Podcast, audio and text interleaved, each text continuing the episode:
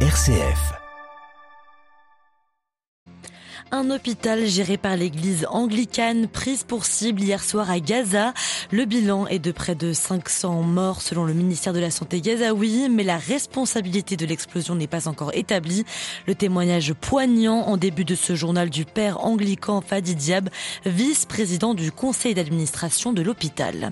C'est dans ce contexte que le président Joe Biden s'est rendu en Israël aujourd'hui pour soutenir son allié historique. Une enveloppe sans précédent va être demandée cette semaine semaine au Congrès américain pour aider Israël, mais aussi Gaza. Cette guerre entre Israël et le Hamas qui s'invite aussi à Pékin au troisième forum mondial des nouvelles routes de la soie. Le président russe Vladimir Poutine y a rencontré son homologue chinois. Les détails de cette rencontre à suivre. Et puis à mi-chemin de l'Assemblée synodale, le pape François met à l'honneur dans son audience générale la figure prophétique de Charles de Foucault, signe de l'importance de la participation des laïcs à la mission de l'Église. Radio Vatican, le journal, Alexandra Sirgan. Bonsoir à tous. La plus grande confusion règne encore sur le bombardement hier soir de l'hôpital Al-Ali de Gaza, géré par l'église anglicane et épiscopalienne de Jérusalem et du Proche-Orient. Plusieurs centaines de personnes seraient mortes dans l'explosion et l'incendie qui a suivi, précisément 471 selon le ministère de la Santé gazaoui, sans compter les 314 blessés, toujours selon ce même bilan. Les équipes de l'établissement chrétien travaillent encore pour déterminer le nombre exact de victimes pour soigner les blessés et rendre compte exactement des pertes matérielles. Une heure avant l'explosion, des enfants réfugiés à cause des bombardements israéliens sur la bande de Gaza jouaient dans la cour et tentaient d'oublier pendant quelques minutes les horreurs de la guerre. C'est ce que nous a confié le père Fadi Diab, le recteur de l'église Saint Andrew à Ramallah et vice-président du conseil d'administration de l'hôpital. Au-delà de l'attaque dont a été la cible cette structure de santé, c'est bien tout le sort des Palestiniens de Gaza qui préoccupe le prêtre épiscopalien. We are very angry. Uh, there are more than 3,000 Palestinians killed in this war. Nous sommes très en colère.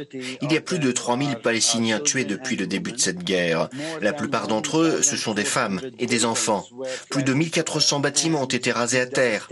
On peine à croire la dévastation de Gaza unbelievable. I mean, people were were not allowed to have.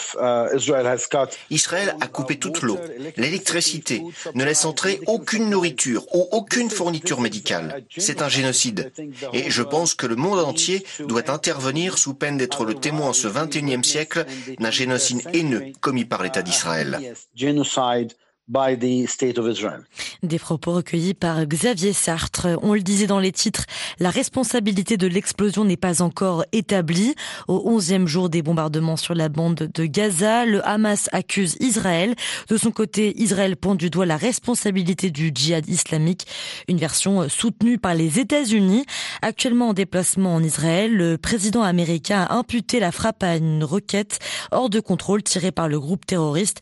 Les données américaines disculperait Israël, selon le chef d'État américain Joe Biden. Et à l'image de ses prédécesseurs, Joe Biden affiche un soutien sans faille pour l'État hébreu, tout en se plaçant en garde-fou dans ce conflit. Analyse du politologue Jean-Éric Brana. Pourquoi est-ce qu'il y a un soutien euh, aussi fort? D'abord parce que c'est non pas un pays qui attaque un autre, mais c'est vraiment un acte de terrorisme. Et pour les Américains, ça réveille à chaque fois les mêmes démons sur les attaques terroristes. On pense bien sûr en septembre et autour du World Trade Center qui se sont écroulés. Pour les Américains, il faut absolument attaquer le terrorisme euh, là où il est et l'éradiquer.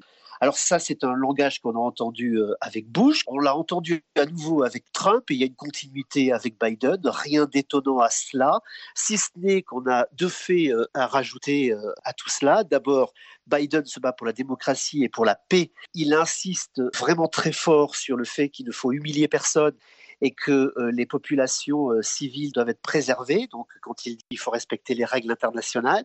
Donc, Biden dit oui pour vous venger, non pour détruire. Il avait même rajouté euh, occuper la bande de Gaza serait une erreur euh, euh, historique. Il, est important aujourd'hui que les Israéliens comprennent, du point de vue de Joe Biden, qu'on doit pouvoir avancer sans jamais fermer les portes pour l'avenir, parce que bien il faudra continuer à vivre ensemble.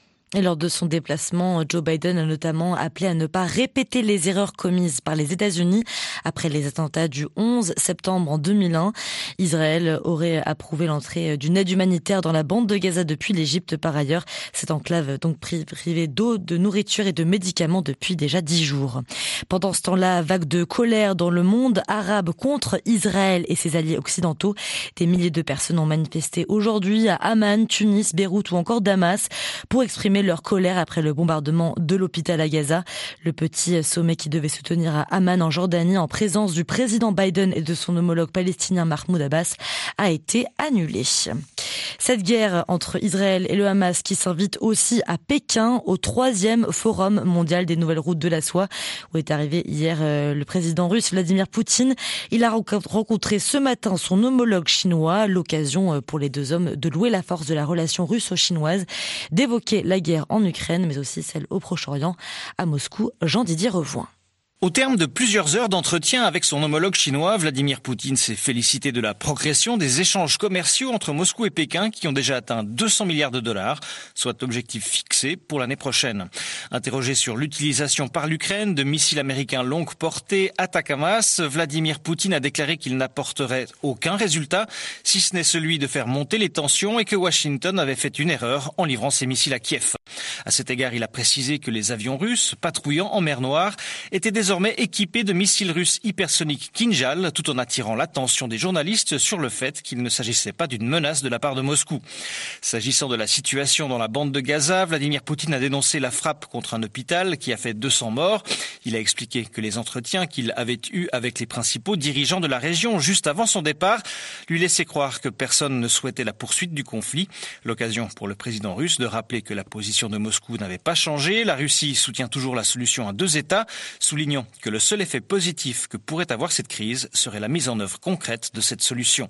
Jean-Didier Revoin, Moscou pour Radio Vatican. Et puis euh, toujours au sujet de cette euh, guerre en Terre Sainte, le pape François a appelé à la fin de la violence et à prendre un seul parti, celui de la paix. Il a notamment euh, convoqué une journée de jeûne et de prière pour la paix au Proche-Orient vendredi prochain, le 27 octobre. Lors de sa catéchèse de son audience générale, le pape François ce matin a mis à l'honneur la figure prophétique de Charles de Foucault.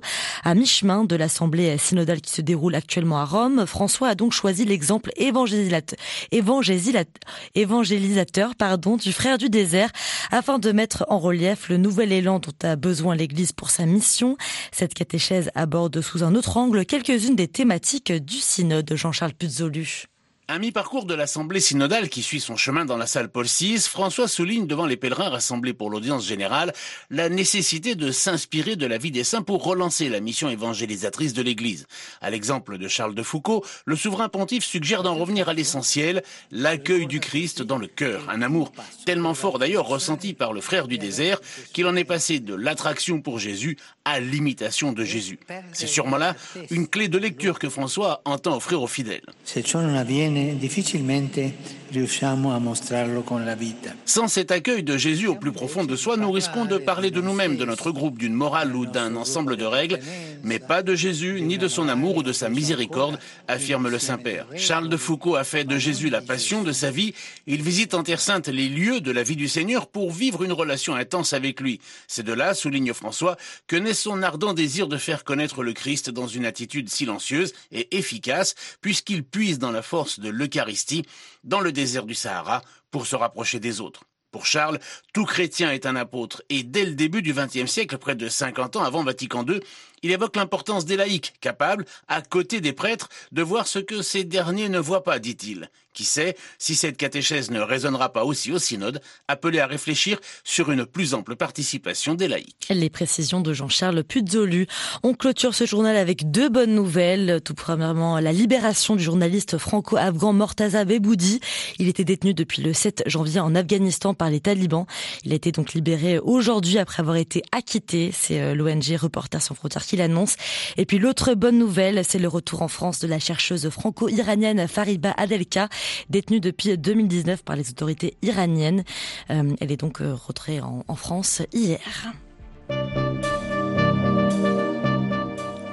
C'est ici que se termine ce journal. Prochain rendez-vous avec l'actualité, ce sera demain à 8h30 hors de Rome. En attendant, je vous souhaite une excellente soirée à toutes et à tous.